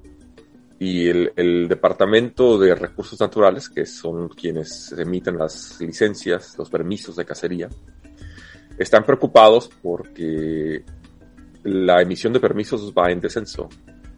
Eso quiere decir que la, Pero reciben menos ingresos, hay menos cazadores. ¿Pero por qué? ¿Por la crisis económica o por un, o por una No, simplemente porque hay, hay, una, hay una mayor urbanización, la gente que vive en las zonas urbanas caza menos. Hay un, mayor, bueno, un, mayor, un, creciente desinterés, digamos, en la cacería. Y eso les preocupa porque a, los biólogos, personas que se dedican al bienestar o al equilibrio, digamos, de los ecosistemas. Porque eh, eso puede crear un, desequilibrio en la población de venados. Eh, eh, si hay demasiados venados, pues, eso genera una escasez de comida para los. Van a tener que empezar a matarlos ellos mismos, pues yo creo, para controlar la población. Y ya te ya, ya me estoy imaginando la, la reacción, pues, ¿no? De, un amplio sector de la población. Oye, Roberto, antes de que cambiemos de tercio, fíjate, cosas que hemos mencionado que nosotros podemos recomendar para alguien que no haya visto. Mencionamos a Grizzly Man, la película de Werner Herzog. A ver, ayúdame si se me... Altamente recomendable. Eh, es una película de verdad fascinante. Eh, incluso si no les interesa a quienes nos escuchan eh, mucho la cuestión de los osos y mm. eso es un documental fascinante. Que es sobre la, pues es más sobre los seres humanos que sobre los osos. Eh, exactamente, ¿no? Sobre, los seres humanos que Bernard Herzog es el autor, ¿no? Luego mencioné también The Power of Myth, que es un libro y es un documental, creo que de PBS, ¿no? Sí, es de PBS, que era donde trabajaba Bill Moyers. De Bill Moyers y se llama The Power of Myth. Es Bill Moyers entrevistando a El Poder del Mito, entrevistando a Joseph Campbell. Que Joseph Campbell, ¿no? Fue un antropólogo norteamericano. Fíjate, no me resisto a contar esta anécdota que siempre cuento, ¿no? Joseph Campbell dice que ah, cuando habla de los momentos, the peak moments in the life of a human being, dice él, ¿no? Es decir, momentos donde hay una revelación así como la de este cuate que cazó la trucha y que, se siente totalmente lleno de vida y, cae de rodillas, pues, ¿no? Ante, se inventa un creador o, porque necesita darle gracias a alguien. Thank you, thank you, Lord, thank you for the universe you created. Eh, dice que son extra, extra, extraordinariamente difíciles de alcanzar, dice Campbell. Dice, yo este, soy un anciano, dice, y en toda mi vida, dice, creo que solamente lo experimenté dos veces. La primera vez fue cuando él era, ¿cómo se llama? De track and field. ¿Cómo se llaman estos, este... Pues corredor. Un, atleta, un corredor, sí, de, de, pista, y campo, de pista y campo, ¿no? Y este, y dice, era muy bueno, estaba chavito, era muy bueno. Y entonces iba a competiciones, este, pues nacionales y tal, y era, estaba, era top, pues, ¿no? Y este, yo una vez una competencia, no sé si en Indiana, no sé dónde diablos, que era muy importante, yo tenía mucha tensión, estaba muy, muy preocupado, pero me había preparado muy bien y tal. Y entonces llegó el día de la competición y estaba yo ahí. Finalmente llegamos, era un día precioso, es un día frío, pero con sol. Y estaba toda la gente ahí, ¿no? La, multitud expectante y nos, paramos ahí en la línea y ¡pah! sonó el tiro, ¿no? El disparo de la salida. Y salí, salí hecho la mocha, ¿no? corriendo, ¿no? Y dice, desde, los primeros tres pasos me di cuenta que estaba en, en mi momento, ¿no? Que me di cuenta que estaba súper preparado, súper concentrado, y fue un deleite esa carrera. Cuando di la última vuelta, es, cuando di la última vuelta, dice, iba corriendo, y en ese momento, dice, tuve la epifanía. supe que iba a ganar. Y me, mm. duró como 5, 3, 4, 5 segundos, una cuestión de segundos. Y, pero el impacto de aquella emoción, y gané, pero el impacto de aquella emoción me, dura hasta hoy. Dice que estoy un, un anciano a punto de morir. Y la otra dice, ese, después abandoné el atletismo, abandoné todo y me convertí en un bohemio, ¿no? Un borrachín. Y este, y entonces me fui a Europa. Me fui a Europa y me instalé en París. Pero pues viviendo prácticamente como indigente, ¿no? Se tenía muy poquito dinero. Entonces lo que hacía era, este, me la pasaba leyendo. Y lo que hacía, dice, tenía un morral, me compraba unas botellas de vino por, por peniques ahí, y este, eh, pedazos de queso o pan y vivía de eso semanas enteras. Entonces me las, traía en el morral y estaba comiendo el, queso, el pan y pues, tragando vino. Y entonces lo que hacía es que me iba a Notre Dame y me, metía, porque estaba en silencio todo, entonces estaba todo el día leyendo, todo el tomando notas y leyendo. Y ya me conocía ahí el, el, sacristán o el, pues el, el ayudante ahí principal me conocía muy bien. Y entonces, este, nos ignorábamos mutuamente. Y un día pasó por el presbiterio, yo estaba sentado en la primera banca, dice, y me, se para y me dice, y entonces, y ya valió maíz, ¿no? Me, me, me, va a correr, me va a echar de aquí. Y entonces dice que le dijo, entonces se paró y fui. Entonces me dijo, oye, este, voy a tocar la, las campanas. ¿No quieres ayudarme? Te voy a, te voy a enseñar para que veas las ciudades de arriba. Y sí, o sea, pues le dije que sí, y subimos. Y subimos a las campanas, y el, mecanismo de las campanas era como una especie de un seesaw, ¿no? Un sube y baja. Entonces se sentaba uno un lado y el otro del otro, y pues... Y entonces dice, no sé si sería el vino, la juventud, o el viento fresco de París en el que me este, despeinaba, pero empezamos a pum, pum, pum, a tocar las campanas. Y dice, yo me sentí plenamente vivo. Fue una experiencia epifánica. Y así que yo les digo, dice, a las personas, eh, él está hablando creo de las drogas en ese momento, ¿no? Dice, las experiencias epifánicas no pueden ser eh, artificiales, no se pueden este, inducir de una manera artificial, ¿no? ocurren mm, en un mm. plano ontológico, como dices tú, muy, muy difícil. Bueno, yo no sé ni por qué les conté esto. Eh, y la otra cosa que tú mencionaste, Roberto, fue el espejo enterrado, ¿no? Cuando mencionaste a, a Carlos Fuentes, pues lo, que tú, lo que tú mencionaste de Carlos Fuentes está ahí en el espejo enterrado, particularmente en la primera parte que se llama La Virgen y el Toro, si no me equivoco, ¿no? Sí, sí, sí, La Virgen y el Toro. Ahí Carlos Fuentes... es, un documental y es un libro, ¿no? Carlos Fuentes plantea una teoría de la, de la hispanidad o de la panhispanidad, ¿no? Sí, sí. Este libro lo publicó en el año 1992 cuando se celebraban pues, todavía se, solían celebrar entonces todavía los, pues el descubrimiento de América, ¿no? Y la colonización. Eh, y em, propone ahí Carlos Fuentes tres hispanidades. La primera hispanidad, que es el producto, que es un crisol también de, culturas y un mestizaje constante en la cuenca del Mediterráneo, que termina finalmente consolidándose en lo que es la España, ¿no? Y eh, la segunda hispanidad es Latinoamérica, ¿no? La creación de los de las, eh, de las comunidades nacionales en, al sur del, eh, del río Bravo, ¿verdad? Y la tercera hispanidad se refiere a los hispanos en los Estados Unidos. Así es, así es, ¿no? no creo sí, que... Eh, y yo, creo que, fíjate que, yo creo que tiene razón. Hay, hay esta, este flujo, ¿no? que es un flujo precisamente eh, de, mezclas constantes, ¿no? Mezclas eh, sin, sin, parar, pero que, que van desembocando, ¿no? En, ciertas cosas, ¿no? En ciertos territorios y en ciertos lugares, Cosa que hay que recordar, sobre todo ahora que está en boga, lamentablemente, ¿no? De, de nuevo a cuenta estas ideas de la pureza racial o cultural. Sí, claro. Eh, hace un rato hablábamos de, tu hijo, de Bruno, ¿no? Y precisamente tú y yo hemos hablado de esto en algunas otras ocasiones en, privado, ¿no? Eh, eh, precisamente de, que estas personas, personas como Bruno, ¿no? Son básicamente parte de la tercera hispanidad. Son hispanos, pero que ya no viven en México o Argentina, viven en Estados Unidos, están en contacto con otra cultura, eh, no digamos otra cultura, otras culturas. ¿no? Estados, Unidos es un país muy diverso, ¿no? Para, para quienes nos escuchan, que nunca han estado, de nuevo, yo lo, repito con frecuencia, eh, Estados Unidos es un país mucho más complejo, mucho más diverso de lo que de lo que nos enseñan en México.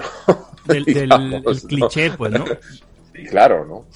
Eh, y, yo creo que, que, Carlos Fuentes lo captura muy bien, ¿no? Con esa idea de la primera, segunda, tercera hispanidad, estas oleadas de, digamos, de un hilo conductor, ¿no? Que es precisamente la hispanidad, ¿no? Que sí, es, lo que quiere hacer él es, es, una defensa del mestizaje, pues. Sí, claro, ¿no? Sí, sí, sí. Eh, eh, fíjate que precisamente hace, no sé, hace unas semanas al principio del semestre, este semestre yo como, como hemos dicho antes, yo soy profesor en la Universidad de Central Michigan University. Tú eres profesor en Penn State University. No sé si tú hayas hecho esto, a lo mejor tú ya lo has hecho. Pero en dos de mis clases, yo les enseñé a mis alumnos mi perfil, digamos, de ancestry.com. Ah, el perfil genético. El perfil genético, ¿no? Entonces yo les decía, si ustedes observan esto, yo les decía, ustedes esencialmente están viendo, bueno, obviamente mi historia personal, en cierta medida, ¿no? Eh, pero están viendo la historia de siglos, ¿no? Eh, están viendo la evolución de lo que estoy hablando, ¿no? De la evolución de España, de Latinoamérica, de México. Y además es, o sea, tu cuadro genético ahí no es muy distinto al mío y entonces este lo que lo que ves ahí es un arco desde el Medio Oriente hasta los desiertos de, de, Aridoamérica, ¿no? Mm. Exacto, ¿no? Yo les digo, fíjense en esto, yo tengo aquí no sé qué 3% de eh, Egipto, ¿de, dónde viene eso? Pues, no, no sé, los fenicios, los españoles estuvieron en el norte de África, colonizaron, yo no sé, ¿no? Este, o sea, no sabemos con precisión, pero pero hay todas estas cosas, ¿no? Todos estos elementos, ¿no? Un porcentaje muy alto de, eh, indígenas, este, eh, muy específicamente de la región de donde yo soy, que es el oeste de Michoacán, Jalisco, ¿no?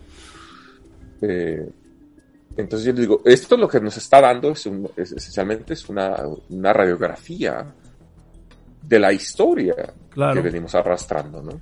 Y que es, yo creo que es a lo que se refería Fuente, y, que yo suscribo eh, por completo. ¿no? Totalmente. Así es. Oye, nos quedan 15 minutillos y no quiero que se acabe el tiempo sin hablar de, de otra cosa.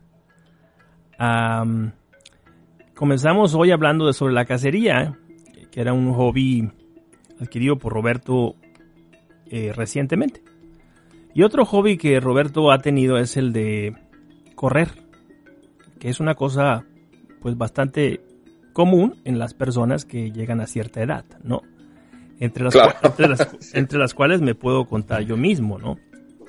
Tengo ya tiempo que no corro, por múltiples razones, digamos desde, desde paré, digamos, con la pandemia. ¿no? seis meses, ¿no? No, no, no, con la pandemia paré ya de correr, este, desde el 2012 hasta el 2020, eh, yo corría con cierta, con, no, con muchísima, muchísima frecuencia y llegué a, pues a, tener un relativamente buen nivel, ¿ya? Y en mi caso fue lo mismo que en tu caso, una cosa, una cosa que decidí hacer cuando ya no tenía 15 años, ¿verdad? Claro. Y este, eh, vamos a hablar un poquito sobre, sobre, eso, no, no desde la idea de que, son hobbies de viejos ridículos, no, eh, sino de, pues cuáles son los, no sé, se me ocurre a mí, te propongo a ver qué te parece, ¿no? Los, los, beneficios o el impacto positivo que puede tener eh, el ejercicio físico de este, de este impacto, de esta magnitud, en alguien que ya no tiene 15 años. ¿Por qué sería, vamos a empezar con una pregunta, ¿por qué sería recomendable? ¿no? Bueno, yo creo que hay, eh, primero, digamos, hay una dimensión puramente práctica eh, o, utilitarista, ¿no? Al respecto, ¿no? Que es el ejercicio, ¿no? Independientemente de la dieta, de estas otras cosas, de otros hábitos, el ejercicio, eh, lo sabemos, lo sabe todo el mundo, el ejercicio es bueno, ¿no? Eh, hacer ejercicio a cualquier edad es bueno, pero es incluso más importante y es mejor hacerlo cuando uno va envejeciendo, cuando mm. uno va, va, haciéndose mayor, ¿no? Eh, ¿Por qué? Hay bueno, hay muchos beneficios para la salud, eh, digo, por eso digo esta primera dimensión, ¿no? O sea, como que, como que puede ralentizar un poco el efecto negativo de la edad. Yo pienso que sí, mm. y creo que hay muchos datos al respecto, ¿no? Hay, eh, eh, eh, digamos que, o sea, el envejecimiento nadie lo detiene, ¿no? Pero, pero incluso hay muchos datos de que el ejercicio te, te mantienen a nivel celular, este, a nivel muscular, a nivel incluso mental, cognitivo, mucho más activo, mucho más prendido, mucho más joven, digamos, ¿no? O sea, en cierta medida eh, evitan o, alentan o retrasan el envejecimiento, ¿no? Eh, hay eh, otros beneficios también físicos, que es, por ejemplo, para quienes nos escuchan, que, que son más jóvenes, cuando uno pasa la frontera de los 40, 45, por ahí así, ¿no? Eh, uno empieza a notar ciertos deterioros físicos, Ya no puede uno levantar ciertas cosas, ya no puede uno correr a la misma velocidad, ya no puede uno subir las escaleras de tal o cual modo, eh, ¿no? Una cosa de ese, tipo, ¿no? Eh, y el, hacer ejercicio en general, ¿no? Es bueno, ¿no? Ahora, de nuevo, manteniéndonos dentro de esta dimensión práctica, el correr es un ejercicio que nos es accesible sin ningún, prácticamente sin ningún equipo, ¿no? Nos es accesible a todo el mundo. Es un ejercicio que no requiere, digamos, ningún conocimiento especializado, ¿no? Para hacerlo de forma recreativa. Bueno, hay que subrayar una cosa, ¿no? O sea, siempre será recomendable que las personas pues, tengan una opinión médica, pues si la persona tiene un problema cardíaco, por ejemplo, y se echa a correr, pues puede tener problemas, ¿no? Yo creo que eso solamente lo determinará cada uno conociendo su historial clínico, ¿no? Claro, claro. Eh, sí, sí, sí, bueno, eh, eh, sí, aclaramos eso, ¿no? Cada persona es distinta, ¿no? Pero tienen, todos tenemos historiales diferentes, ¿no? Pero hay, digo, hay beneficios tangibles muy claros ¿no? respecto al ejercicio en general y el correr en particular, yo creo que es bastante bueno, ¿no? Es, mantener la salud, incluso cardíaca, etcétera. En mi caso particular, el, la, el correr em, ayudó muchísimo eh, a mejorar mi salud mental, es decir, a reducir los problemas de ansiedad que eran principalmente, pues han sido mi coco desde que era niño. Ahora ya de viejo, pues a mis 45 años lo sé, ¿no? Porque volteo, ¿no? Hacia el pasado y ahí me reconozco sintiendo, experimentando, viviendo, haciendo ciertas cosas y entonces yo digo, ah, ah, todo esto se debía a, que ya era una criatura ansiosa, un adolescente ansioso, un joven ansioso, pero no lo sabía. Y eso afecta, afecta a la persona, afecta a la calidad de vida de la persona y descubrí pues por accidente literalmente, que el ejercicio físico era un, pues no sé si voy a decir una burrada, ¿no? Pero era una, un ansiolítico este, natural que me permitía, por ejemplo, me permitía concentrarme más, me permitía también dormir mejor, ¿no? Porque uno de los, de los síntomas o una de las consecuencias de la ansiedad es el insomnio.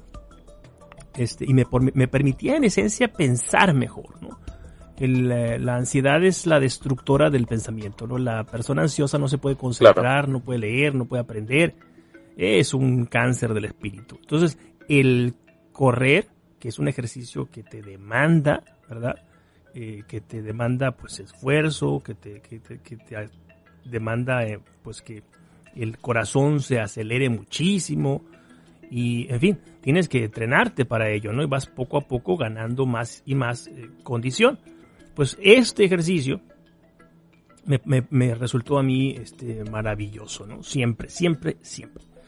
Lo voy a decir este, toda la vida. Yo solamente lamento no haber comenzado cuando estaba chavo, pero pues eso ya no tiene remedio, ¿no? No, claro, no. Eh, eh, y digo, digamos que esa es la segunda dimensión de, la actividad eh, esta de la que hablamos, ¿no? De, correr, ¿no? Que es más, más allá de los beneficios físicos o los beneficios fisiológicos que uno puede, puede este, eh, tener eh, al correr, hay otra dimensión, ¿no? Eh, que es una dimensión, digamos, quizás psicológica, incluso para utilizar, utilizar esa palabrita otra vez, ¿no?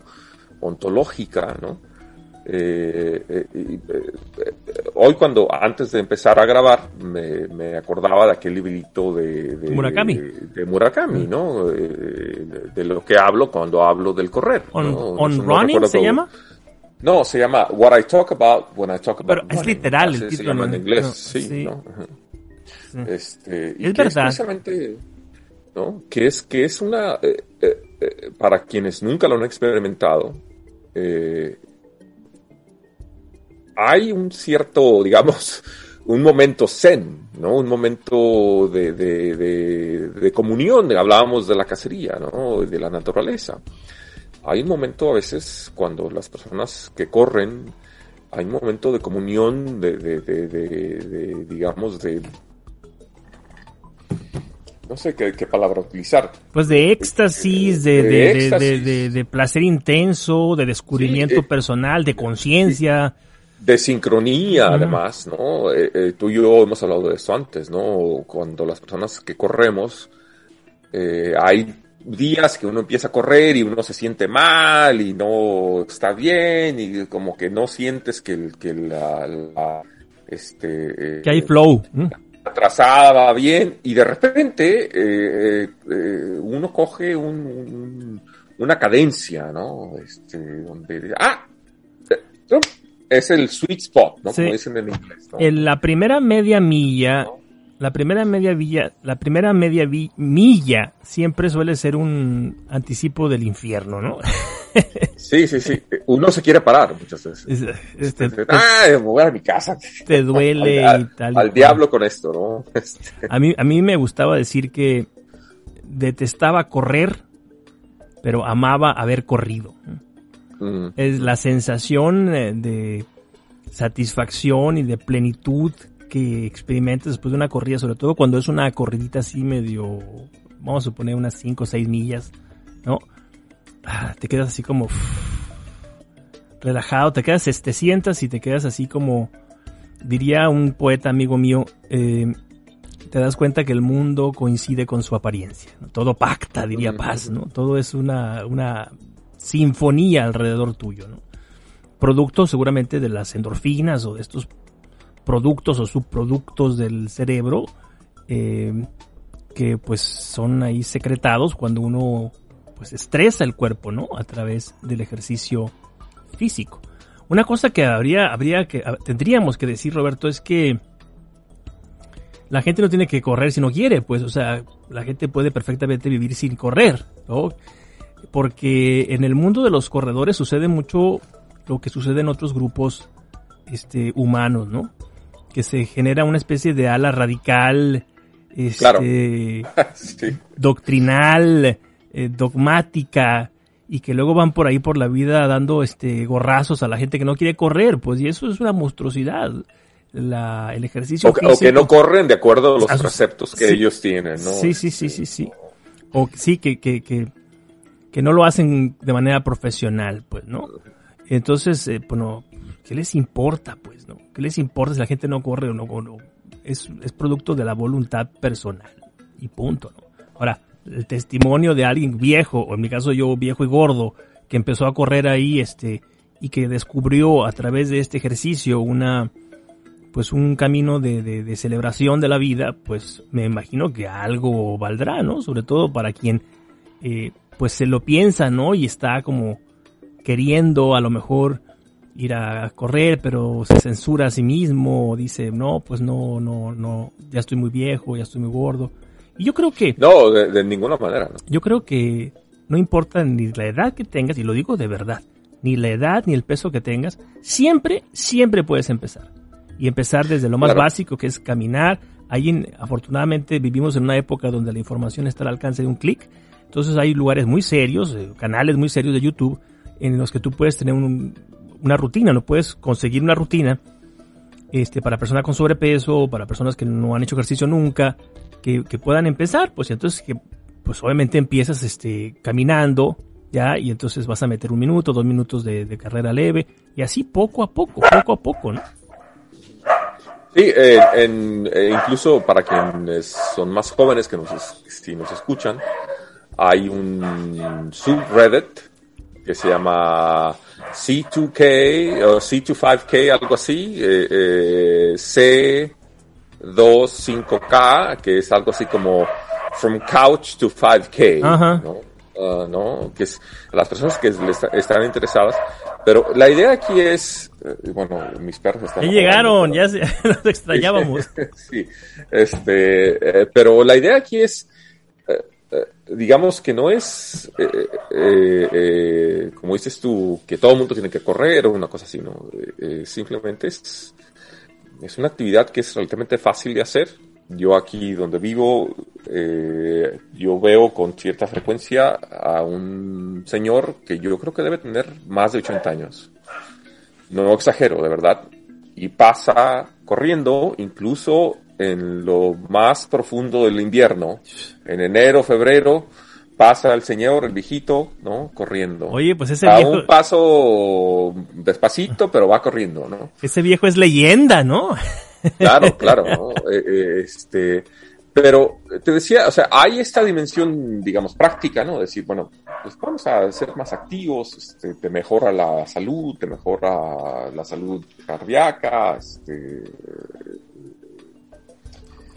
eh, circulatoria, etcétera, ¿no? Claro. Pero, pero, pero lo que decías tú es muy importante, yo creo. Es algo que yo también descubrí porque yo no era corredor, yo era deportista, pero no era corredor. Yo había jugado fútbol toda la vida, jugaba tenis, etcétera, ¿no? Pero correr eh, representa eh, precisamente quizá esta, digamos, un aislamiento ontológico, para utilizar esa palabra otra vez, ¿no? Eh, donde uno va con sí mismo, básicamente, ¿no? consigo mismo. Eh, eh, eh, quizá, como dices tú, las endorfinas te hacen estar en un estado de, excitación, no sé, o de, regocijo, ¿no? De euforia, ¿no? Pero, y además te ves forzado en cierta medida a pensar, ¿no? ¿Verdad? O sea, porque no tienes ningún otro estímulo. Claro, y además el, pensamiento que, que, que tú tienes durante la carrera es de una lucidez espantosa, pues, ¿no? No, es lo, mismo que estar en la cama viendo ahí el techo y diciendo, ay, ¿qué voy a hacer de comer? A estar corriendo. Es una especie de, de, indagación existencial profunda que en mi experiencia siempre te deja unas sensaciones muy, muy buenas. El año 2020 íbamos a correr, estábamos registrados para correr el, el maratón de Pittsburgh. De Pittsburgh. El medio maratón. Sí. Pero pues apareció el COVID y dio al traste con todo. Sin embargo, corrimos el maratón, el medio maratón, pero no lo corrimos de la manera en la que lo habíamos planeado originalmente, sino que lo corrimos a distancia por Roberto en Michigan e invitó él a un amigo suyo que vivía en Querétaro. ¿En dónde vivía? En, en... en Salvatierra, Guanajuato. En Guanajuato, sí. Y entonces nos pusimos de acuerdo y ese día pues corrimos. Yo corrí aquí con mi hijo Bruno, que el pobre se equivocó de ruta y terminó corriendo como ocho millas más, ¿no? Bueno, la, ventaja de tener 15 años, ¿no? Este. No, y llegó antes que yo. llegué y estaba bajo un árbol aburrido, ya sé todo, sin sudar, todo se le ha secado todo el sudor, ¿no? Yo llegué ahí con la, con la lengua y casi se me enredaba en las piernas, ¿no? Pero fue una, una bonita experiencia, pues, ¿no? De, de, de, comunión a través de la distancia, sobre todo en tiempos donde se precisaba, ¿no? Esto. No sé si quieres agregar algo más, Roberto, porque ya son las, nos pasamos de, de tu es uno, una no, yo, creo que para no, para no alargar demasiado, no uno, una, una hora y treinta y tres hemos hablado. Ya, y este antes de, a ver, dime. No, no, no, yo, creo que de, de, nuevo altamente recomendable que, que quienes nos escuchan no tienen que correr un medio maratón, no tienen que correr un maratón. la actividad de correr es básicamente un primero una actividad física, práctica, ¿no? Mejorar un poco la salud, dormir mejor, como dices tú, gastar un poco de energía. Para quienes no nunca lo han hecho, correr nos da más energía durante el día. Oh, sí hay, hay un, no sé, no conozco los, procesos ahí químicos, este, pero nos da un, un impulso energético increíble, ¿no? Pero ah, también existe esta otra dimensión, que es la introspección, ¿no? El aislamiento eh, eh, existe que nos hace, nos, nos, nos, nos orilla, no quiero decir, nos fuerza, pero nos, nos, ayuda un poco a pensar en ciertas cosas, ¿no? claro. Así es. Y nos aísla de otros, de otros estímulos. Voy a terminar con un lugar común espantoso, ¿no? Pero un paso es mejor que cero, un paso es mejor que nada. Claro. hay que salir, hay que... Si no puedes correr, camina, camina a un buen paso, ¿no? Mide tu, tu temperatura, tu ritmo cardíaco, que se incremente, ¿no? hazlo, este, trabajar, pues que trabaje el corazón. Pues fíjate, me voy a despedir con una nota luctuosa. Hoy murió este Antonio Escotado, filósofo español, madridista hasta la médula y, autor de unos libros maravillosos. Por ejemplo, yo recuerdo mucho, pues el libro que más más, más me impactó es Los enemigos del comercio, que son tres libros de este tamaño, que es una enciclopedia de la historia del comercio y una defensa ¿no? de la actividad comercial como semilla de cultura. Eh, y eh, también aquel libro famoso de las drogas, que se llama Historia Elemental de las Drogas, que es de los años 90, que es un libro de una erudición monumental. El libro de los venenos también. Eh, ¿Qué más? No recuerdo. aquel libro de las, este, ¿cómo se llamaba? El del trópico. No sé cuántas semanas en el trópico. Luego aquel libro famoso sobre Hegel, que se llama, creo que La conciencia infeliz. Bueno, y hay otros libros. De, Fisis a, Polis es otro, otro libro que, recuerdo. En fin, lean a, Escotado, hombre. Porque Escotado representa, creo yo, lo más eh, granado del pensamiento liberal en el sentido de que su historia intelectual es una historia de rectificaciones, es una historia, es una historia que dista mucho del, pensamiento monolítico, del pensamiento dogmático. Y era un, pues, hombre erudito en, muchas materias y además era un hombre siempre abierto a la discusión y al debate, lo cual hoy en día nos está haciendo muchísima, muchísima falta. Voy a terminar con un, con una, con un pequeño audio de don Antonio, que se hizo viral en Twitter hace ya años, ¿verdad? Eh, pero que representa mucho la noción de que él tenía sobre la evolución de Occidente, la, idea de la cultura y sobre todo las derivas de degradación que la sociedad ha experimentado a últimas fechas. Bueno, pues voy a poner a don Antonio, regresamos y nos despedimos.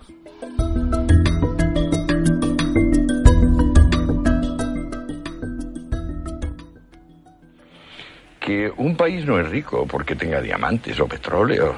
Un país es rico porque eh, tiene educación. Educación significa que aunque puedas robar, no robas. Educación significa que tú vas pasando por la calle, la acera es estrecha, y tú te bajas y dices disculpe. Educación es que, aunque vas a pagar la factura de una tienda o de un restaurante, eh, dices gracias cuando te la traen das propina y cuando te devuelven lo último que te devuelvan, vuelves a decir gracias. Cuando un pueblo tiene eso, cuando un pueblo tiene educación, un pueblo rico. O sea, en definitiva, la riqueza es conocimiento. Bueno, ahí está, las palabras de don Antonio Escotado. ¿Cómo la ves? ¿Qué te parece? Sí, claro, ¿no? Este, yo no he ido con, eh, a Escotado con, eh, bueno, tanto se hizo muy popular a, últimas fechas porque ahí sus, sus, este, unos amigos que él tenía muy jóvenes lo empezaron a difundir en las redes. A difundir, ¿no? A promover, ¿no? Y entonces ganó eh, mucha atracción. Sí. Eh, pues, eh, pero a mí me, gusta mucho algo que dijiste, ¿no? Que es, digamos, que su historia personal es una en cierta medida, ¿no? Que es una historia liberal típica, pues, de, de, autocrítica constante, Sí, es, este, este camino, ¿no? De, venir de, digamos, de una ideología, eh, digamos, anquilosada de izquierda, ¿no? De una izquierda muy rígida, de una izquierda muy progre, ¿no? A venir a entender que la historia del mundo en cierta medida es precisamente una historia del comercio, ¿no? Y, no del comercio en el sentido... Eh, en el sentido perverso quizá que quería imprimirle Marx, ¿no? O, los, sus, sus, epígonos, ¿no?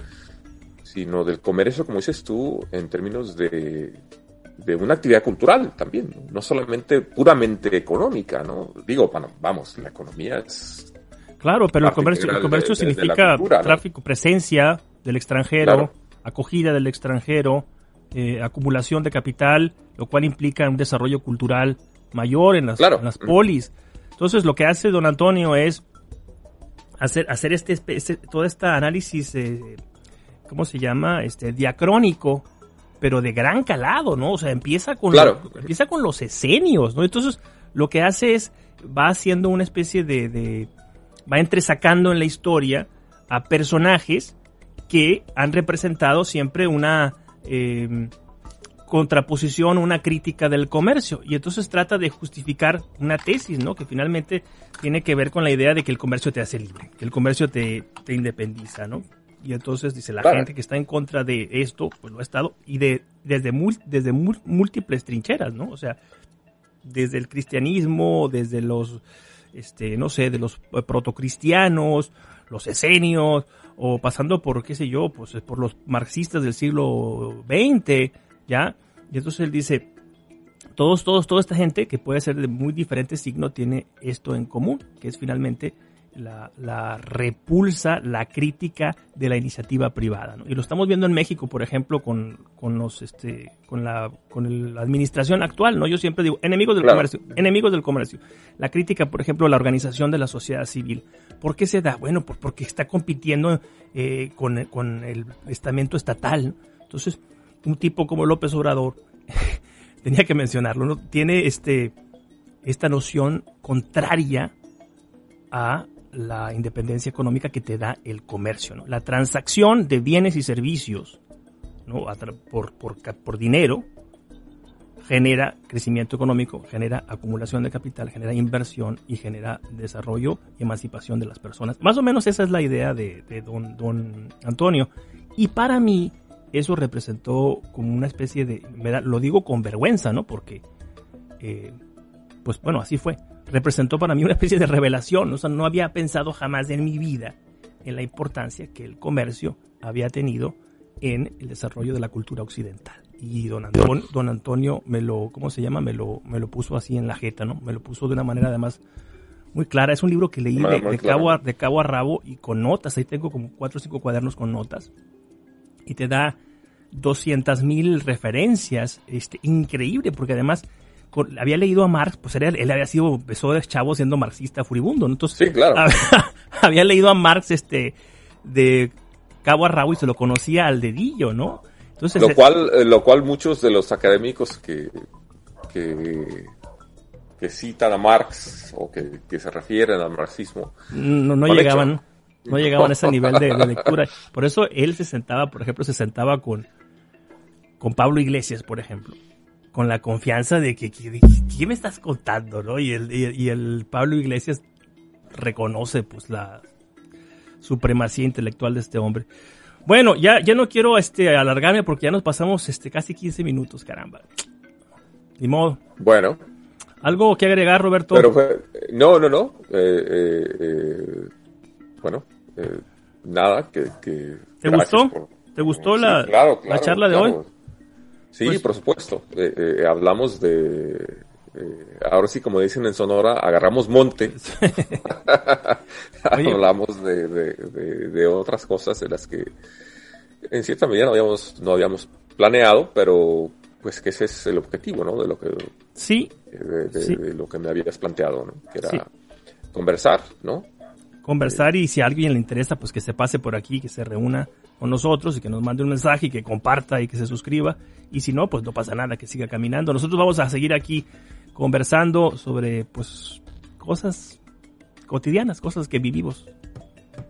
Sí, sí, sí. Eh, y yo eh, sugeriría, si alguien te escucha, nos escucha, si tienen alguna sugerencia, como dices tú, de si quieren de un tema que, podamos tratar. Que abordemos el tema. Ah, es verdad. Intentar, ¿no? Es verdad, que nos dejen ahí, que sea esta pues la, la botella con el mensaje, ¿no? Que lance el náufrago así al mar. Entonces, si, si esta botella alcanza la otra orilla, pues este, acusen de recibo, ¿no? Bueno, pues ya, nos vamos, porque esto se acabó. Roberto, hasta la próxima. Que, hasta la próxima. Que tengas buen fin, buen fin de semana. Igualmente y saludos a todos los escuchas. Saludos.